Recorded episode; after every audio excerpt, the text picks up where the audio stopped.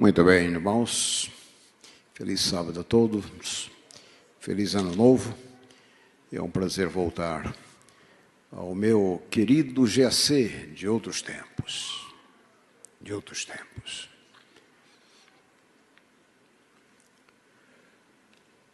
Estudei, estudei no IAE e naquele tempo, especialmente no quarto ano de teologia, por alguma razão, ah, eu até poderia explicar se fosse necessário, mas eu comecei a, a vir aqui pela, pelo GAC na época. E eu me lembro de algumas dessas viagens de trem que parava numa estação chamada, como era, Pojuca? Como? É isto, é isto daí. Não existe mais, né? De qualquer forma, irmãos, é um prazer estar aqui. Muito bem, pensei cuidadosamente o que falar nesse, nesse culto, no primeiro culto, né, aqui do, do IASP. E eu começo com o texto de 2 Pedro, capítulo 3, verso 11. Nós, porém, segundo a promessa, aguardamos novo céu e nova terra, nos quais habita a justiça. Um dos ensinos centrais das Escrituras é a inadequação das nossas confianças, das nossas seguranças. Nós colocamos confiança, segurança ou buscamos segurança naquilo que pode entregar muito pouco. Agostinho, o grande filósofo da igreja cristã, ele dizia que quem tem Deus tem tudo, quem não tem Deus não tem nada. E aquele que tem Deus e tem tudo não tem mais do que aquele que tem Deus e não tem nada. Vou repetir. Quem tem Deus tem tudo, quem não tem Deus não tem nada. E aquele que tem Deus e tem tudo não tem mais do que aquele que tem Deus e não tem nada. Todas as coisas do mundo natural elas perecem, as riquezas levantam voo. A fama, as realizações, elas são apenas um fôlego. O amor humano é limitado, é muitas vezes desapontador. A juventude, a saúde e o prazer, eh, o conhecimento, o dinheiro, o poder, a influência, a posição, o prestígio, Todos esses, um a um, nos abandonam. Então a questão é essa. Será que podemos colocar nossa confiança naquilo que se evapora? As circunstâncias, se o tempo se tornam os demônios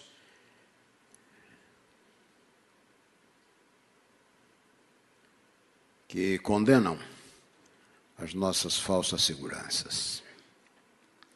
O coração humano, queridos irmãos, é uma formidável fábrica de ídolos. Nós criamos paraísos falsos, utopias, refúgios precários, falsos amores. O nosso grande problema é que nós nascemos no planeta errado. Uma ocasião eu disse isso para alguém e a pessoa disse: Não, nós nascemos no planeta certo. Eu disse: Em que planeta você está vivendo? Isso não é o planeta Terra. Nós nascemos no planeta errado. O planeta que fugiu ao plano divino. Assim, eu gostaria de, nessa manhã, queridos irmãos, relembrar essas coisas. Mesmo quando nós alcançamos aquilo que a gente pretendeu ser nossa felicidade, a nossa felicidade nunca é completa.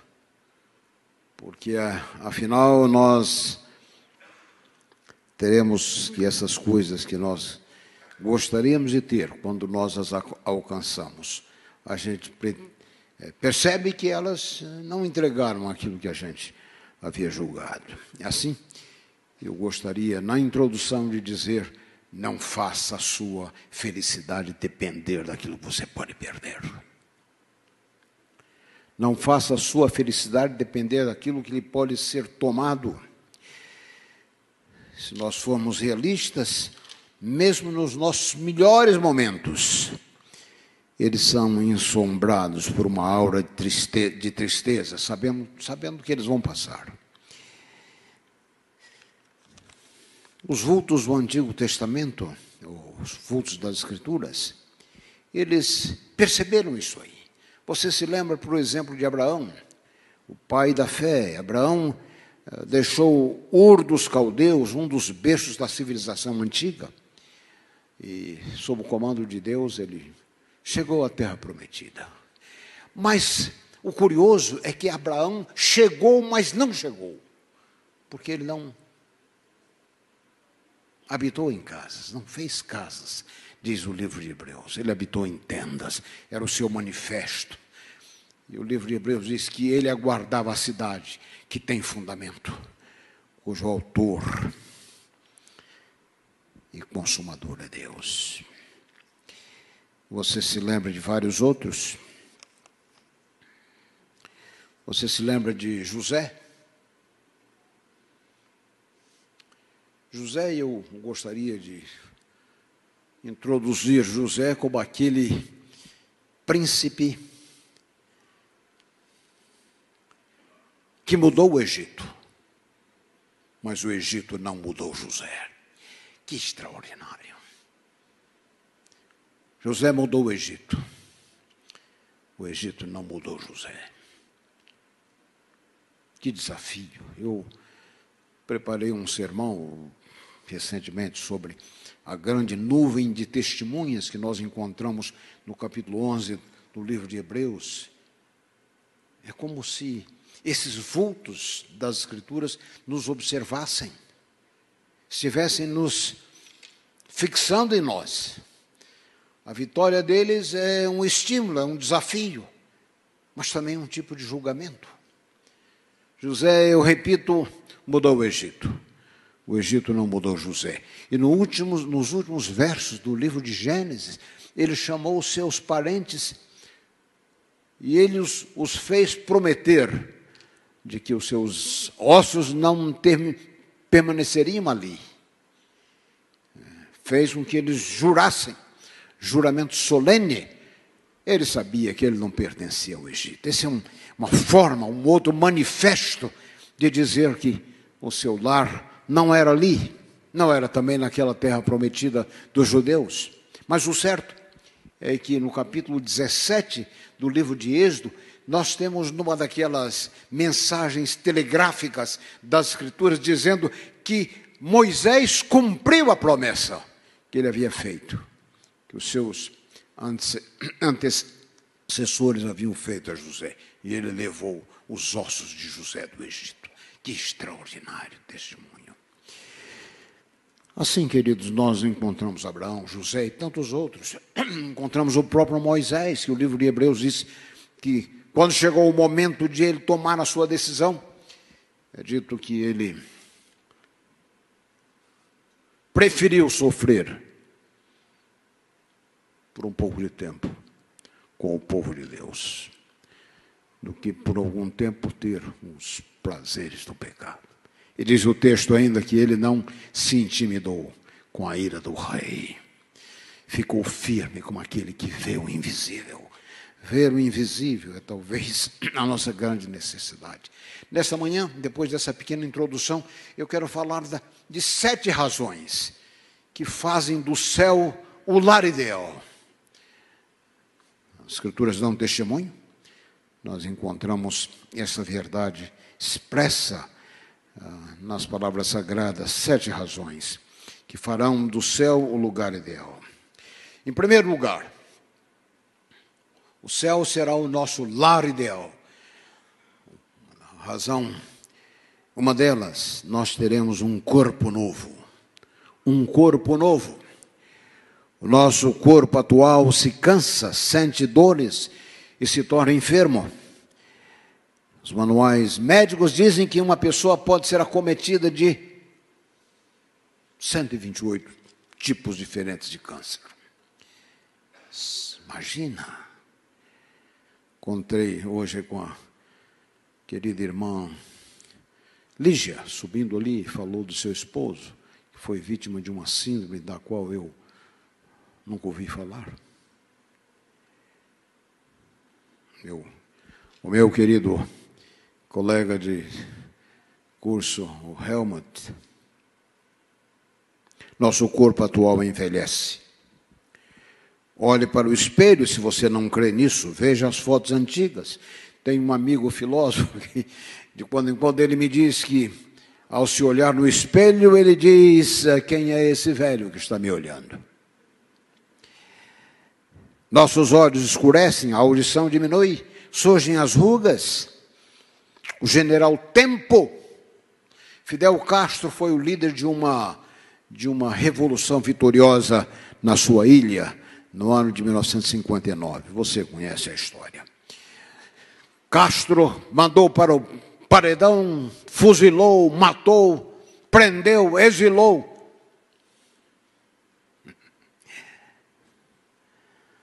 Mas ele se esqueceu de um inimigo que ele não podia fuzilar, prender ou exilar sendo este o general Tempo. General Tempo. O tempo, as mãos ferruginosas do tempo acabam vencendo.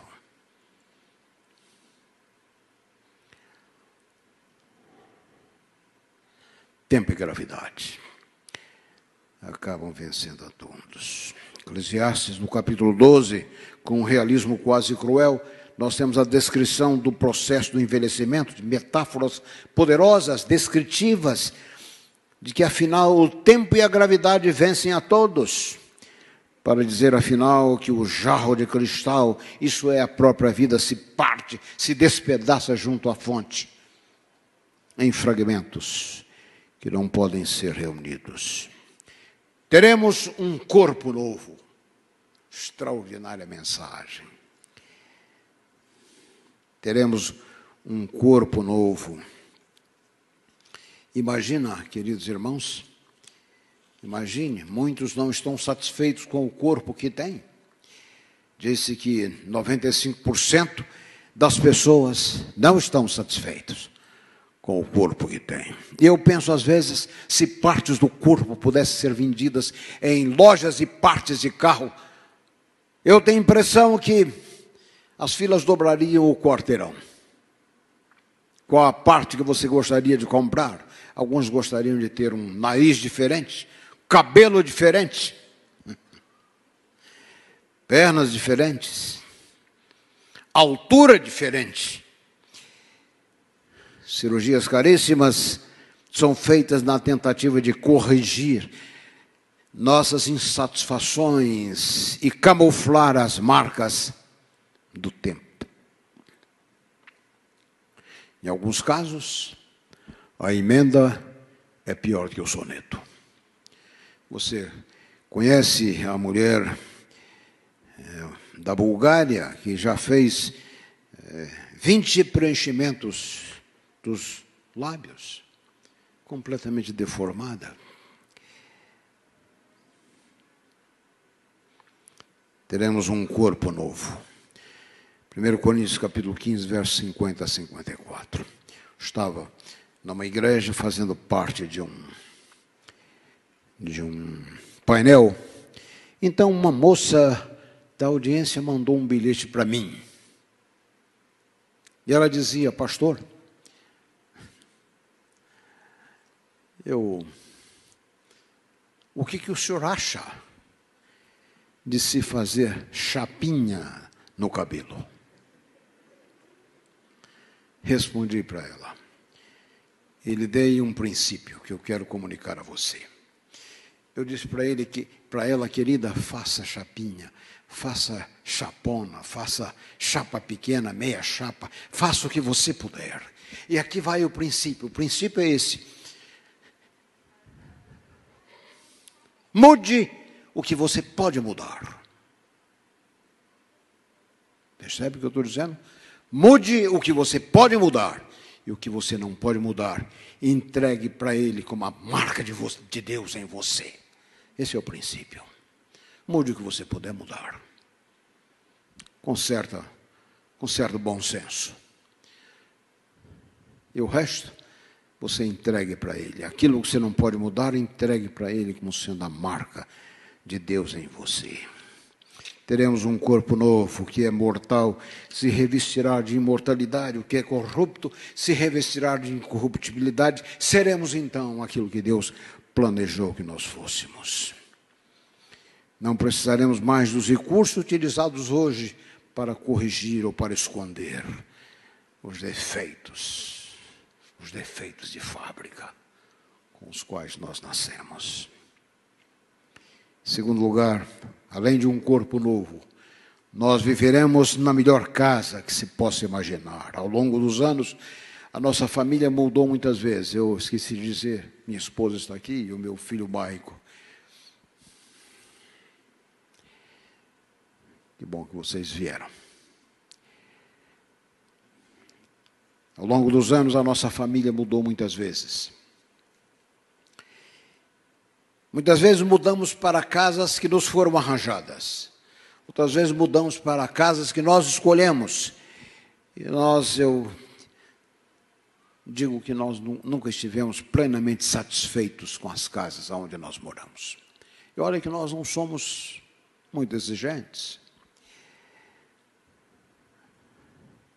Quartos apertados, falta de tomadas, ou falta de interruptores no lugar certo ou interruptores no lugar errado. Rachaduras, às vezes falta de água. Moramos num colégio onde não tinha água.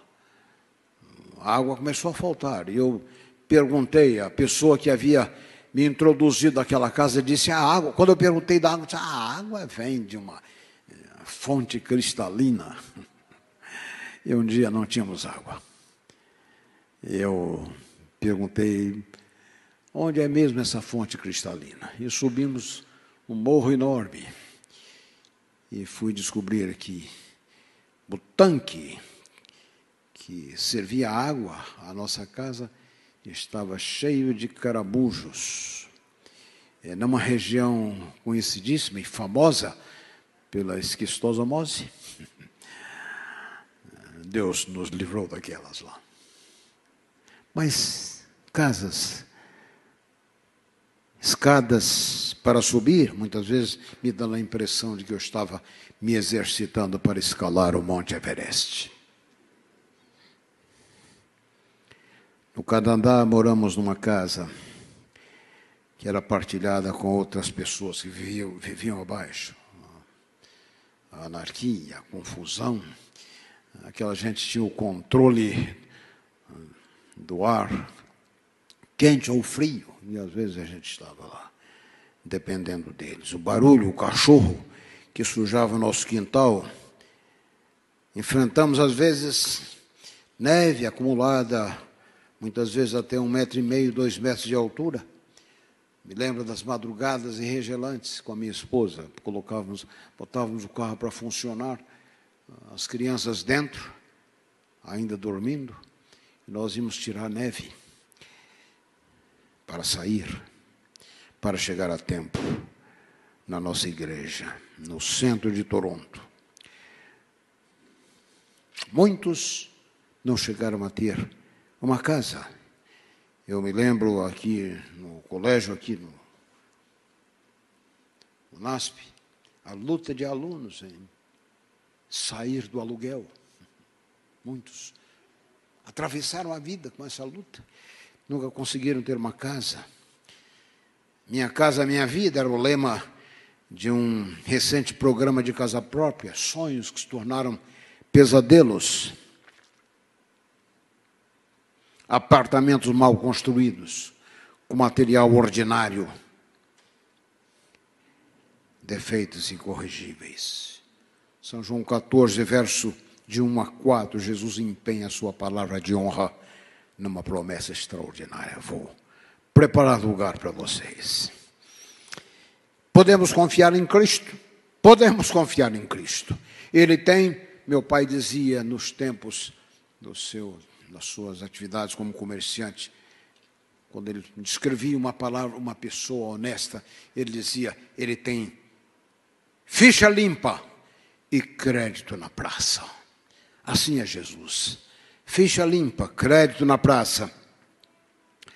Ele vai cumprir a sua promessa. No céu teremos a casa perfeita.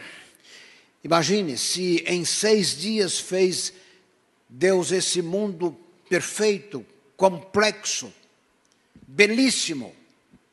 Imagina se em seis dias ele fez isso que você partilha e vê, apesar de todas as, as dificuldades criadas pelo pecado. Imagina o que ele não está preparando em dois mil anos, desde que a promessa foi feita.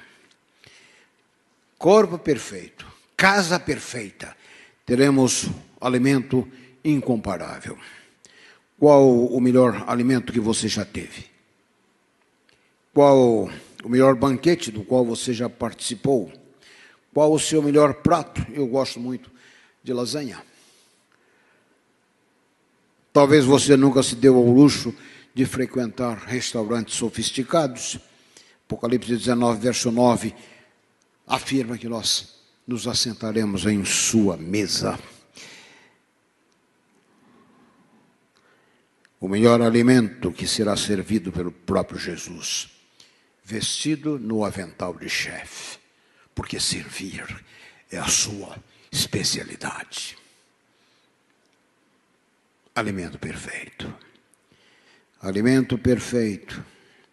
Naquela mesa ele disse: virão pessoas do Oriente e do Ocidente e se assentarão ali. Mateus 8, verso 11. O que mais me comove é que muitas dessas pessoas atravessaram a vida e não tiveram as duas mil calorias necessárias para cada dia. Vivemos no mundo, partilhamos de um mundo de crianças com os cabelos amarelados pela falta de proteína, de pessoas magérrimas.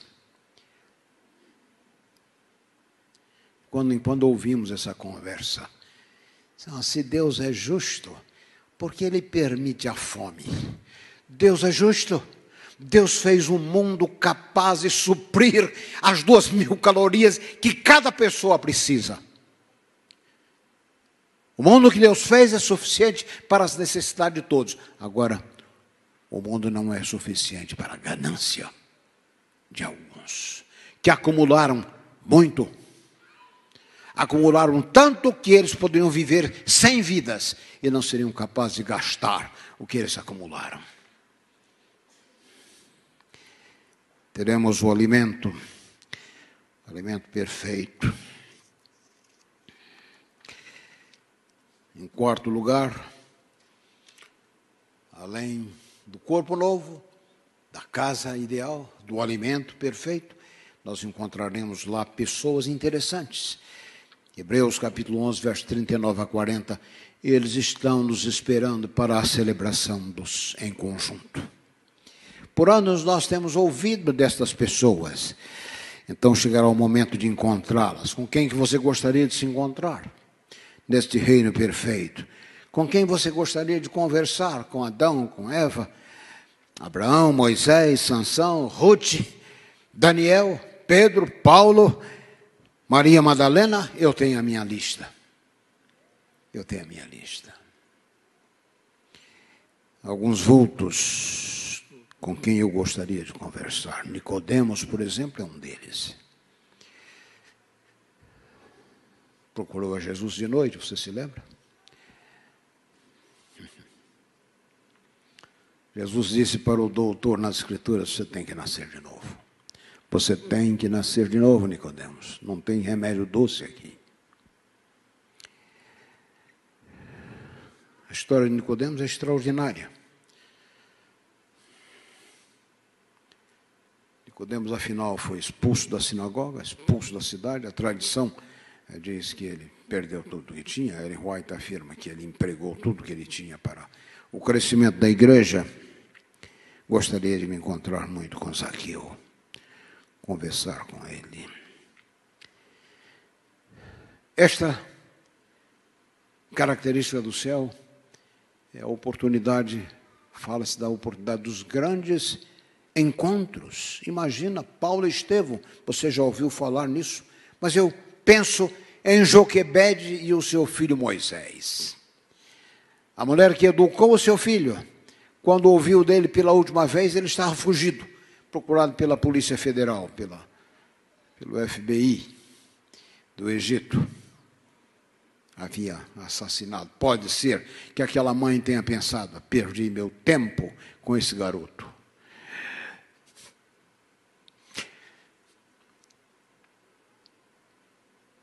Para descobrir que Moisés pela graça de Deus, tornou-se um dos maiores líderes da história, não apenas bíblica, mas história humana, um estadista, um escritor.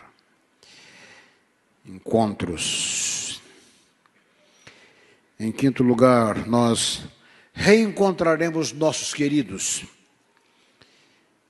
Penso no meu pai, em meus irmãos, amigos queridos que partiram. Desejo revê-los ouvir sua voz.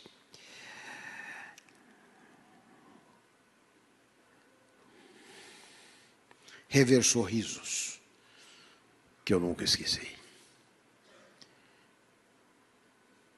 Tocá-los. Eu tenho no meu escritório uma, um quadro, um tipo de um muralzinho, com a fotografia de alguns desses amigos que foram ficando pelo caminho. E de quando em quando meu filho, o Michael, ele entra ali no escritório, olha aquela, aquele mural, vê aquelas fotografias, então, no seu jeito simples de fazer perguntas, ele diz: Pai, essa gente, esses aí, morreram mesmo ou eles estão só brincando? Para me colocar no seu nível, eu digo: eles estão brincando. Eles estão brincando, Maico. Chegará o momento de revê-los, de reencontrá-los. Você gostaria de se reencontrar com algum querido?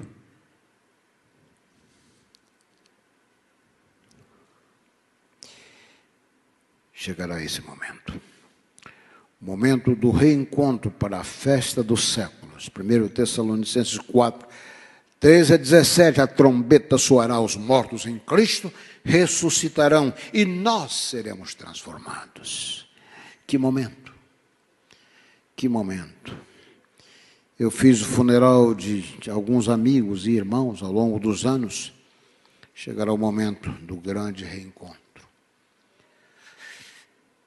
Em sexto lugar, o céu será a terra do não mais. Apocalipse 7, 16, 17, 21, 4. Não mais fome, não mais desencantos, não mais lágrimas, não mais separações, não mais mortes, não mais cortejos fúnebres, não mais Covid. Semana passada, fiquei estarrecido ao saber de uma pessoa que, na nossa ausência, ficamos quase um ano fora eh, do Brasil, uma pessoa conhecida. Eu soube que ela havia falecido, vítima do Covid, a nossa secretária Marcele. Nunca poderia imaginar isso. Terra do não mais, não mais desencantos, não mais desapontamentos, não mais violência, não mais coisas impuras. Pense nas coisas que você não gosta aqui, que são contrárias à vontade de Deus. Elas não estarão lá, não haverá mais pecado. Apocalipse capítulo 21, verso capítulo 21, verso 27. Faz algum tempo as filhas do pastor Gustavo Pires da Silva eu havia terminado o meu curso de teologia, não tinha chamado, e eu estava ali imaginando no velho e aí o que eu ia fazer com as minhas coisas. Então, nesse tempo, na tarde da noite que eu ia viajar, eu pensava em ir para a França, para naquele tempo era um tipo de ir para a França fazer um mestrado por lá. Bom, naquela tarde apareceu Gustavo Pires da Silva uma figura inesquecível. Ali começou uma grande amizade. De fato, ele deve ter insistido para o chamado, e eu fui para a Bahia, de fato, nós tornamos grandes amigos, grandes amigos. E agora, as suas filhas, que eu conheci pequenas lá em Salvador há muitos anos, e a querida esposa do pastor Gustavo, a professora Edith, muitas vezes partilhei de refeições na casa deles. Mas as meninas, sabendo da minha amizade, da nossa amizade, elas pediram, pastor, eh, agora em agosto vamos celebrar daquele ano lá. Tem impressão que 2014. Vamos celebrar o aniversário, o octagésimo aniversário do meu pai. Nós gostamos que você fosse morador, perfeitamente. Mas o pastor Gustavo adoeceu. Seriamente, fui visitá-lo num hospital aí em São Paulo. Estava pálido, muito magro, debilitado. Ele me mostrou a meditação que eu havia escrito para aquele ano, Encontros com Deus. Isso era por volta de junho. E em junho ele já lia, havia lido todo o livro das meditações. E anotado, sublinhado, cores das diversas, sublinhado de forma diversa, com cores diferentes. O pastor Gustavo faleceu antes do seu aniversário. Encontrei umas meninas lá nos Estados Unidos e elas me entregaram uma carta. E a carta, um bilhete, elas dizia, querido pastor Amin, a celebração do aniversário do nosso pai foi apenas postergada. Mas você ainda é o nosso convidado para falar no evento. Quando li o cartão, eu esbocei um leve sorriso e pensei que estaremos nesse tempo num país melhor.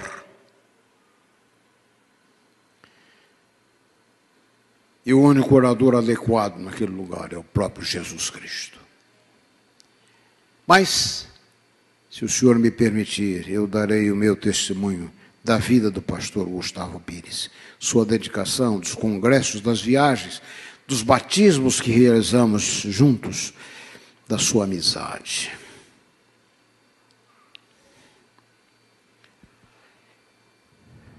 Finalmente, a última razão que fará do céu o lugar ideal. A mais radiante e doce razão que fará do céu o lugar perfeito. Nós veremos a Deus face a face. Nós o veremos em trindade. Ouvi da ideia de um cavaleiro por aí dizendo que nós não vamos ver a Deus. Onde você está? Onde você foi arranjar esse tipo de teologia? Bem-aventurados os puros de coração, Jesus disse, eles verão a Deus. Veremos a Deus face a face em trindade, Pai, Filho e Espírito Santo. Face a face, 1 João capítulo 3, verso 2, Apocalipse 22, verso 4. Nós o veremos face a face.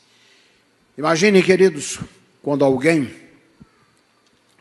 quando alguém visitar, uh, num dia em casa, alguém bate a sua porta, você vai atender, doutora Joseli,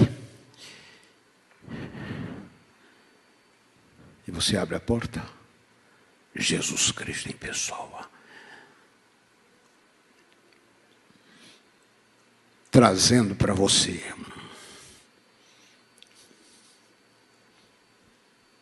um basquete de frutos. E ele vai dizer: ó, colhi para você. Está tudo bem aqui? Você está aqui nós queremos que você se sinta bem. E ele dirá então, ainda diante da sua no seu estarrecimento, ele dirá, você dirá a ele, ele dirá primeiro a você, eu vim para passar o dia com você. E você Dizer, e o senhor tem tempo? E ele responder, José, aqui nós temos todo o tempo do universo. Todo o tempo. Nós veremos face a face.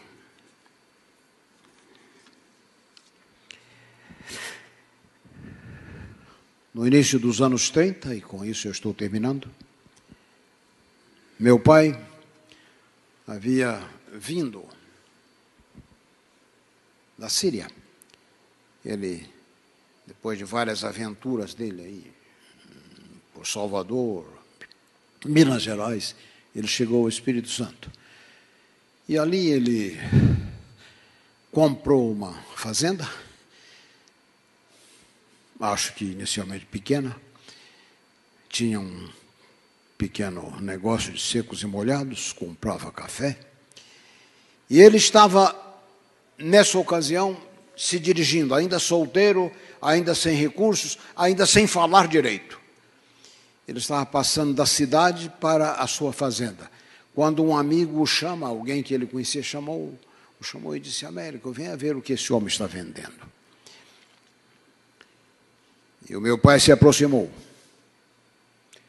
Era um comportor ambulante, vendendo o livro da Casa Publicadora Brasileira, O Raiar de um Novo Dia. Eu quero me encontrar ainda com esse comportor. E eu quero perguntar para ele que tipo de argumentos ele teria usado para vender um livro para uma pessoa como meu pai, que não sabia falar direito, nem ler direito, sem muitos amigos, sem recursos, sem segurança nenhuma, num país estranho, guardando cada centavo. Mas ele comprou o livro. E o livro esteve em nossa casa por muito tempo. Por muito tempo. Em gavetas, em malas. E eu, naquele tempo, nunca cheguei a ler o livro todo. Mas Deus usou o livro. Quando eu voltei da igreja na noite que fui batizado, por alguma razão abri o livro, O Raiar de um Novo Dia, de Roy Franklin Cottrell, sobre quem eu estudaria mais tarde. Você sabe como o livro foi usado? Voltei para casa na noite do meu batismo, ainda com o cabelo molhado. Eu abri o livro e sabe o que eu descobri? Que tudo aquilo que estava aqui no livro é o que eu havia estudado nos estudos bíblicos. Um tipo de confirmação. Pode não fazer muito sentido para você, mas para o garoto adolescente ali fez um enorme sentido. Deus estava confirmando com aquele livro o que eu havia estudado na série dos estudos bíblicos. O livro chamava a minha atenção. E a frase mais impressiva do livro era aquela que aparecia na face. E a frase dizia: A hora mais escura da terra é a que precede o alvorecer. A hora mais escura da terra é aquela que precede o alvorecer. Está você percebendo as trevas ao seu redor? Muito bem a hora mais escura da terra é aquela que precede o alvorecer. Mas a conclusão do livro, o último capítulo, está no nível do sublime. Numa linguagem poética, descrevendo em português arcaico, o livro dizia: chegar a uma praia e descobrir que ali é o céu apertar-lhe a mão e descobrir que essa é a mão de Jesus, sentir-se revigorado com um ar perfeitamente puro e descobrir que essa é a posse da eternidade. O livro termina então com um forte apelo: quereis viver numa terra onde não há mais acidentes, onde não há mais embriaguez, drogas, nem doenças, nem viciados, nem cortejos ah, fúnebres, onde não, se necess, onde não necessitaremos mais de serviços profissionais, de médicos, enfermeiros, dentistas e advogados, todos desempregados, viu, doutora? E os pastores também, todos desempregados. Então, então vinde, o livro dizia. Quereis ser cidadãos de um reino onde não há mais monopólios, desempregos, cortes corruptas,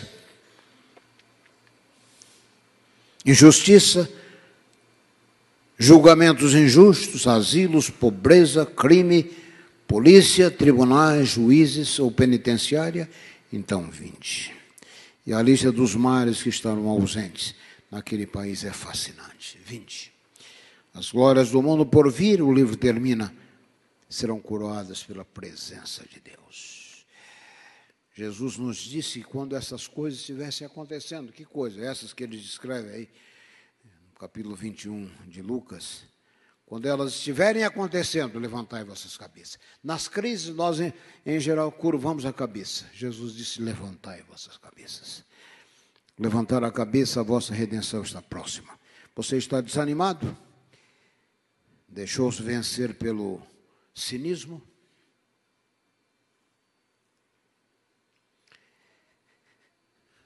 Talvez você esteja hoje vivendo dias sombrios e noites solitárias. Lembre-se, o Deus dos montes continua sendo Deus nos vales.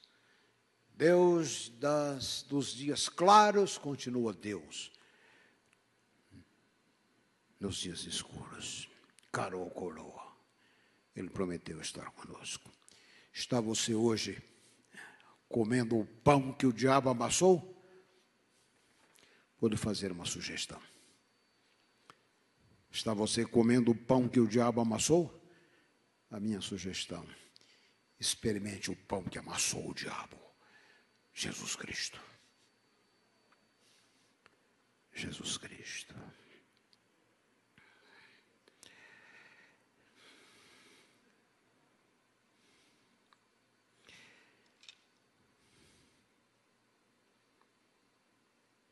Nós, naquele tempo em que eu servia o departamento de jovens da antiga União Oeste Brasileira, pastor Jael, você deve ter vivido naquele prédio lá da rua 7 de setembro, imagino que esse era o nome da rua. E moramos lá por algum tempo. Naquele tempo, eu servia o departamento MV, naquele tempo, não era JA, era MV. E com o pastor Bechara, nós preparamos um folheto. O folheto era para ser utilizado pelos jovens no Posso me aproximar aqui? Cadê o Daniel aí? Posso, Daniel? Pode, né? Tem alguns lugares não pode. Você tem que ficar preso lá em cima. Mas, obrigado, irmão. Fez uh, cirurgia dos joelhos recentemente e ainda estou me recuperando disso aí. Mas fizemos um folheto. Ele foi escrito e publicado como se fosse um, um convite de casamento, publicado em papel linho, letras góticas. E o folheto dizia: Você é convidado de honra para o casamento do príncipe herdeiro do universo com a sua noiva igreja no castelo real da Nova Jerusalém. E embaixo, na esquerda, dizia-se, dizíamos,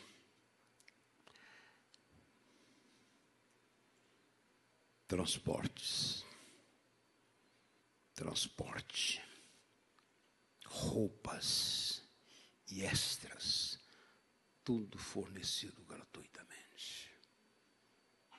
E no canto da direita dizíamos, não falte. Não falte, querido. Deus abençoe você.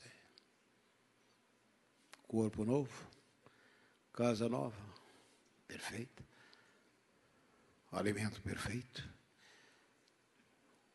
encontrar com pessoas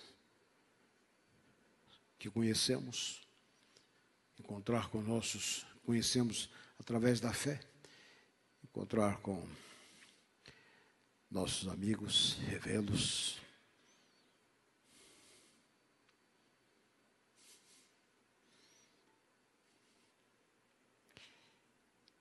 O céu terá, será aterrado, não mais, não mais sofrimento, não mais lágrimas, não mais dor. E finalmente, nos encontraremos com Deus em Trindade, face a face. Eu quero acrescentar uma outra razão. E com isso eu termino. No livro Ministry of Healing, acho na página 476.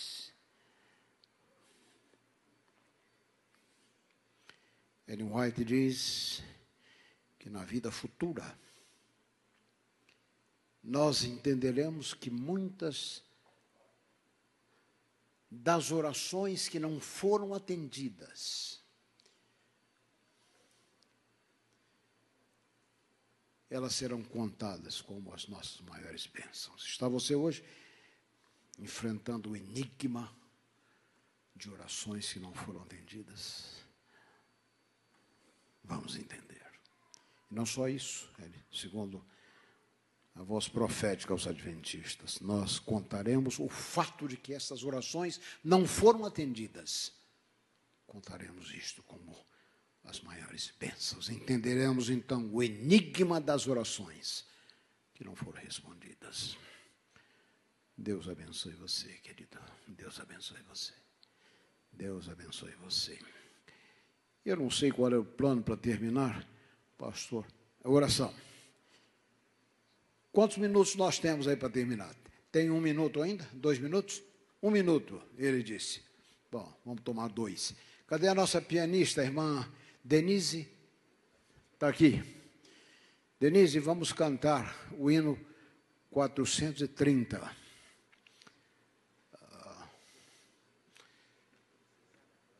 Você tem terminário? Não tem terminário? O nosso povo lá da, da sonoplastia pode colocar ali? 430. Mas eu acho que é um hino muito conhecido. Cadê o nosso, isso, nosso regente aí?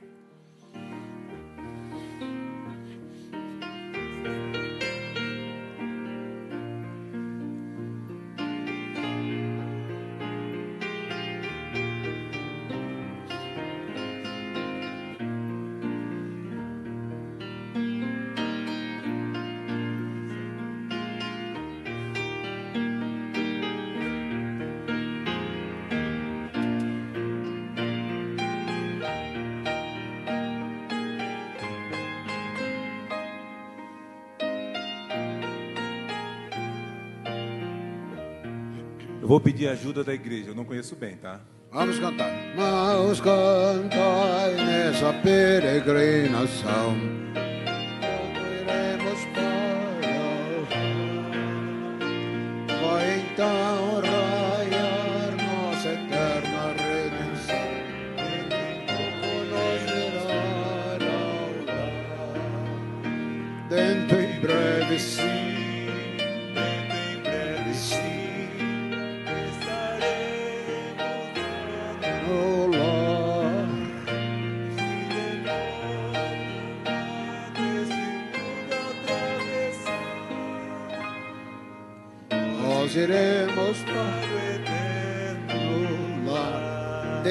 você continua cantando e nós vamos terminar aqui?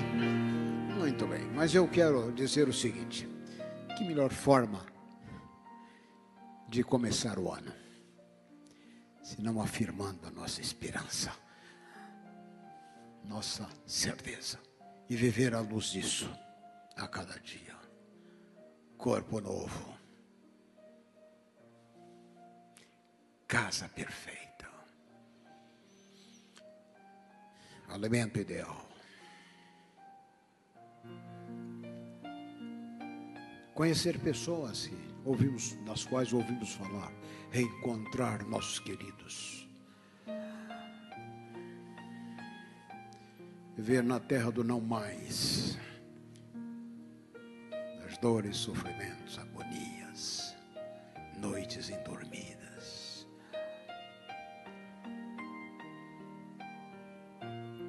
Recobre sua fé, querido irmão, querida irmã. Encontrar-nos com Jesus, com Deus, conhecer o Espírito Santo.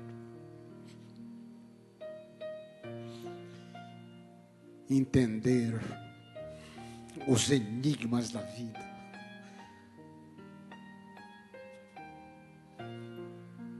E compreendermos então que Deus todo o tempo esteve trabalhando por nós. Vamos orar? Deus de graça e poder, Deus infinito, de infinita bondade, nós te louvamos, Senhor, porque o Senhor é vitorioso em todos os dramas da vida. A tua palavra é infalível, porque Deus não é homem para mentir, como diz o livro de Hebreus. Aqui estão esses irmãos e irmãs, alguns deles talvez enfrentando, comendo o pão que o diabo amassou. Ajude-nos a experimentar o pão que amassou o diabo. Jesus Cristo, o pão da vida. Preserva a todos eles, a todos nós, para os seus propósitos. Inspira-nos para esse novo ano, nós pedimos no nome precioso de Cristo. Amém. Amém. Deus abençoe você.